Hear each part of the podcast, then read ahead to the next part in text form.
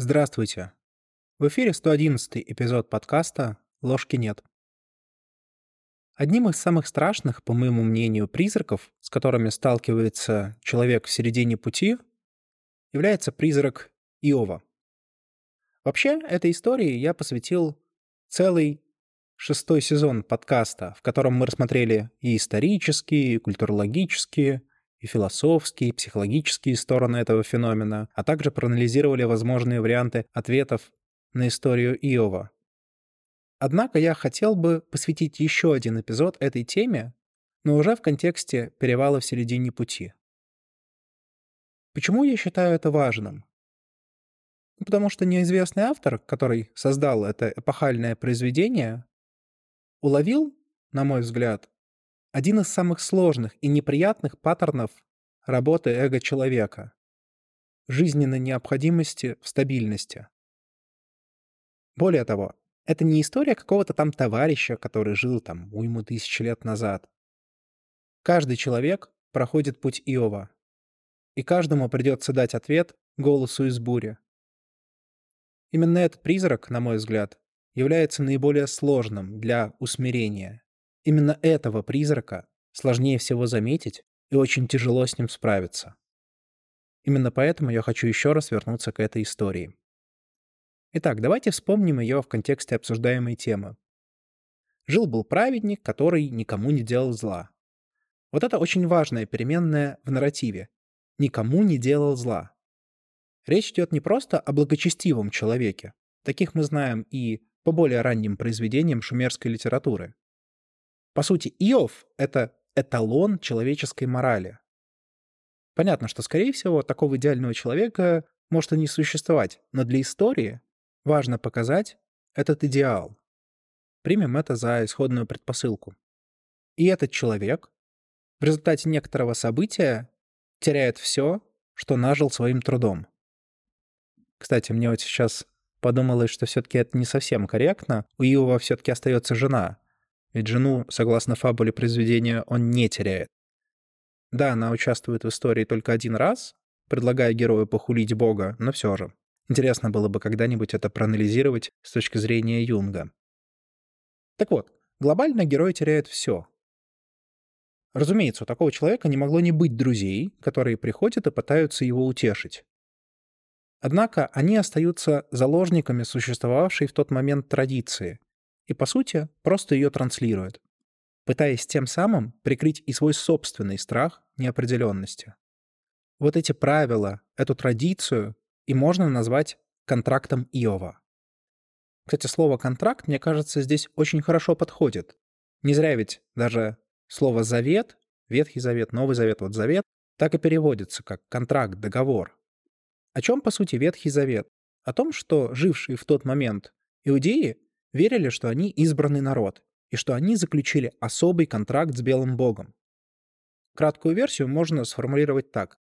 «Соблюдай правила, соблюдай заповеди, завещанные тебе Яхве, и будешь жить хорошо». В целом, кстати, даже Новый Завет, да и христианство в целом, не избавились от подобной логики. Да, правила стали несколько более размытыми, но идея такая же. Соблюдай заповеди, поступай в соответствии с волей Бога, верь во Христа, и будет тебе счастье. Это и представляет собой контракт, которого мы, современные люди, даже не обязательно придерживающиеся одной из соответствующих религий, имплицитно, неявно придерживаемся. Но что означает этот контракт на самом деле? Можем ли мы считать, что он разумен и реально существует в том или ином виде? Полагаю, что ответ достаточно очевиден. Нет и еще раз нет. Даже в классической истории Яхва является Иову и метафорически намекает, что он, Бог, не связан никакими обязательствами. Но это теологическая сторона вопроса. Нас же интересует психологическая. И тут очень хорошо подмечает Джеймс Холлис. С детских лет каждый, подобно Иову, отдает дань магическому мышлению, с полной уверенностью, что можно заключать сделки с миром и его божествами. Такие сделки отчасти представляют собой попытку защитить уязвимое «я» перед лицом всемогущей и зачастую непостижимой Вселенной. Действительно, говоря юридическими терминами, для заключения контракта необходимо, чтобы обе стороны выразили на него явное согласие. Если наше согласие, возможно, и присутствует, то вот согласие со стороны Яхве, Будды, Кришны, Вселенной и прочих метафизических сущностей никто не видел. Хотя, возможно, не никто, возможно, в отдельных случаях отдельные договора имеются в рамках субъективных реальностей и субъективных взаимоотношений, но не на уровне всего человечества так уж точно. Полагаю, что этот тезис понятен и очевиден для большинства современных людей контракта либо не существует, либо он нам неизвестен. Отдельные попытки его интерпретаций вызывают в основном скепсис. И даже если бы нам известен был текст этого контракта, то, как говорил магистр Йода из «Звездных войн», пророчество могли неверно истолковать. Это все может сейчас звучать немножко абстрактно и философски, но, уверяю вас, этот контракт неявно присутствует в жизни каждого из нас. Мы все заключаем сделки со Вселенной, при этом не спрашивая последнюю о том, согласна ли она на эти сделки. Как это происходит, вы можете спросить. Давайте попробуем разобраться в современной версии этого договора. Прежде всего, одним из вариантов может быть догматичный конформизм. Или, говоря более простыми словами, человек вместо того, чтобы следовать своему собственному пути, фокусируется на том, чтобы полностью соответствовать всем существующим правилам и требованиям, которые предъявляет общество. Вначале он наступает требованиям родителей, затем учителей, начальников, клиентов, предполагая, что раз так заведено в обществе, то ему стоит этого придерживаться, ну, чтобы хорошо жить. Кстати, в профессиональной сфере это очень хорошо прослеживается и очень хорошо проявляется, потому что Люди очень часто предполагают, что если они не будут выступать и будут всячески проявлять лояльность компании и руководству, то их, например, не уволят в случае возникновения проблем у организации. Несмотря на то, что в некоторых компаниях действительно на это могут обращать внимание, если речь идет о средних или крупных компаниях, то такие факторы редко идут в расчет. Статистика в этом смысле неумолима. Может быть и не в первую волну, но во вторую так уж точно увольняют как раз конформистов. По сути, это самые удобные люди для различного рода манипуляций. От них можно потребовать практически все, и тем самым легитимизировать любое зло. Их страх конфронтации поможет протолкнуть абсолютно любое решение. Послушные люди удобны, но это послушание не приводит к успеху даже в профессиональной сфере. И это один из вариантов современного контракта Иова. Другая версия подобного договора — это вера в то, что за добро воздают добром. Опять же, подчеркну, что в некоторых локальных случаях действительно так может происходить, в особенности в малых группах, которые связаны собственными уговорами. Но в целом, если вы творите добро, то наиболее статистически вероятно, что у вас что-то еще попросят через какое-то время, а не то, что вам отплатят добром. Это, кстати, старо как мир. Один из аргументов в пользу Иова мог бы заключаться в том, что он проявлял доброту к людям, а значит должен был получать доброту и в ответ. К сожалению, как показала его история, это не так. Если мы творим добро, чтобы нам сотворили добро в ответ, без явной договоренности со второй стороной, то мы полагаемся на очередную ложную формулировку контракта Иова. Тут, кстати, есть очень тонкая грань, которую я хочу подчеркнуть, чтобы сразу отсечь возможные возражения. Ключевым моментом в предыдущей фразе являлась интенция. Интенция «почему мы творим добро?». Я сказал формулировку вроде если мы творим добро, чтобы получить что-то.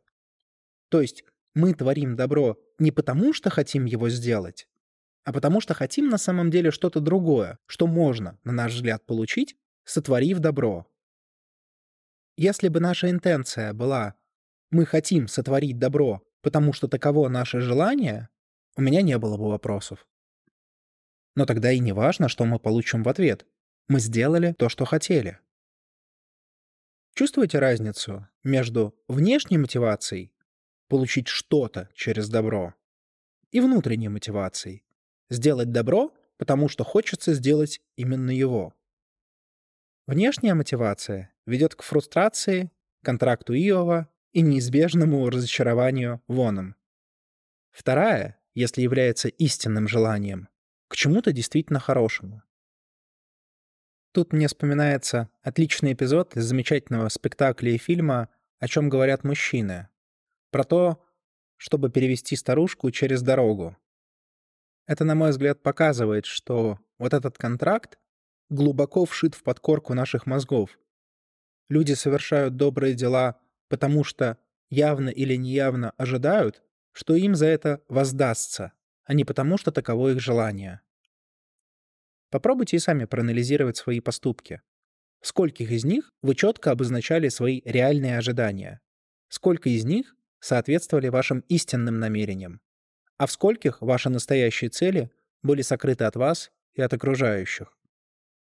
К чему все это приводит? Ну, очевидно, что к фрустрации. Ведь когда мы что-то ожидаем, и это ожидание явно не озвучено, то, когда мы этого не получаем, мы испытываем разочарование. В особенности, если речь идет о каких-то важных для нас сферах – карьера, близкие отношения, дружеские отношения, цели и так далее. Собственно, это может, как и в случае с Иовом, вызывать кризис среднего возраста. Адаптировавшись к социуму, мы научились играть по правилам, соблюдая вот эти магические установки, принятые в обществе, создав в своей голове иллюзорную модель будущего, в котором нас якобы ожидает успех. Однако люди и социум в целом почему-то не спешат воплощать наши иллюзии в реальность и соблюдать эти магические правила. Мы придумываем множество отмазок, почему так произошло, от случайностей до каких-то ретроградных Меркуриев. Но реальность такова, что ошибка кроется в самом начале, когда мы посчитали правила и устои гарантиями благополучия, а не просто выработанными за годы существования цивилизации регулярностями. Непредсказуемость неопределенной жизни на самом деле гораздо больше, чем кажется на первый взгляд. Вот еще один пример современной версии контракта Иова. Вера в здоровый образ жизни. Как это выражается? Мы ожидаем, что если мы будем вести здоровый образ жизни, ну там, кушать полезные продукты, заниматься спортом, не забывать и не забивать на свою духовность и психику, то это убережет нас от болезней, ну, например, рака. Однако реальность такова, что хоть у этих заболеваний и есть некоторые элементы, позволяющие уменьшить вероятность возникновения, собственно, их самих, гарантий никаких нету. Человек может пить, курить, вести социальный образ жизни и спокойно дожить до 100 лет. Равно как и идеальный гражданин может умереть в 40. Отмечу, что я не призываю тут пуститься во все тяжкие. Я лишь говорю о том, что решение поступать тем или иным образом должно быть обоснованным. Оно либо должно базироваться на наших истинных желаниях, либо на сильных рациональных доводах. Ну, например, Известны причинно-следственные связи между неумеренным употреблением алкоголя и соответствующими заболеваниями печени и психики. Связь прямая и четкая. Ее нужно учитывать. Логичным и обоснованным выводом является отказ от употребления алкоголя, ну или его ограничение до приемлемых объемов. Но это только рациональная часть. Есть и психологическая. Эта психологическая часть может подсказать, что актуально в данный момент жизни. В любом случае, это возвращает нас к исходной мысли. Если мы соблюдаем здоровый образ жизни и искренне верим, что это застрахует нас от любых серьезных болезней, то мы глубоко заблуждаемся. И это вполне может привести к кризису, если, не дай бог, нечто подобное все-таки произойдет. Резюмировать этот эпизод можно следующим образом. Наше представление о том, что мир, боги или люди нам что-то должны, являются нашими влажными фантазиями, не совпадающими с реальностью. Несомненно, есть какие-то регулярности, которые мы можем наблюдать и использовать в своих целях. но ни одна из них не является аксиомой. Ни одна из них не приведет нас к гарантированному результату. Быть может, за исключением правды смерти, но об этом в отдельном выпуске. В мире правит неопределенность, за исключением некоторых временных областей временного порядка. Неопределенность, конечно, вызывает тревогу, с которой люди пытаются справиться, выдавая желаемое за действительное, выдавая наблюдаемые ими закономерности или идеи за реальность. Это приводит к тому, что они, по факту, думают, что заключили некоторую сделку со Вселенной, после чего ожидают, что Вселенная будет исполнять условия этой сделки. И некоторое время так и происходит, потому что закономерности на то и являются закономерностями, что действуют некоторое время. Но обязательно наступит ситуация, когда произойдет нечто, ломающее этот договор. И это нечто и вызывает кризис, приводящий к перевалу в середине пути. В завершение я бы хотел еще раз вспомнить замечательные слова мастера Угвея из кунг-фу панды. Прошлое забыто, будущее сокрыто. Настоящее — это все, что у нас есть. С вами был подкаст «Ложки нет». До новых встреч!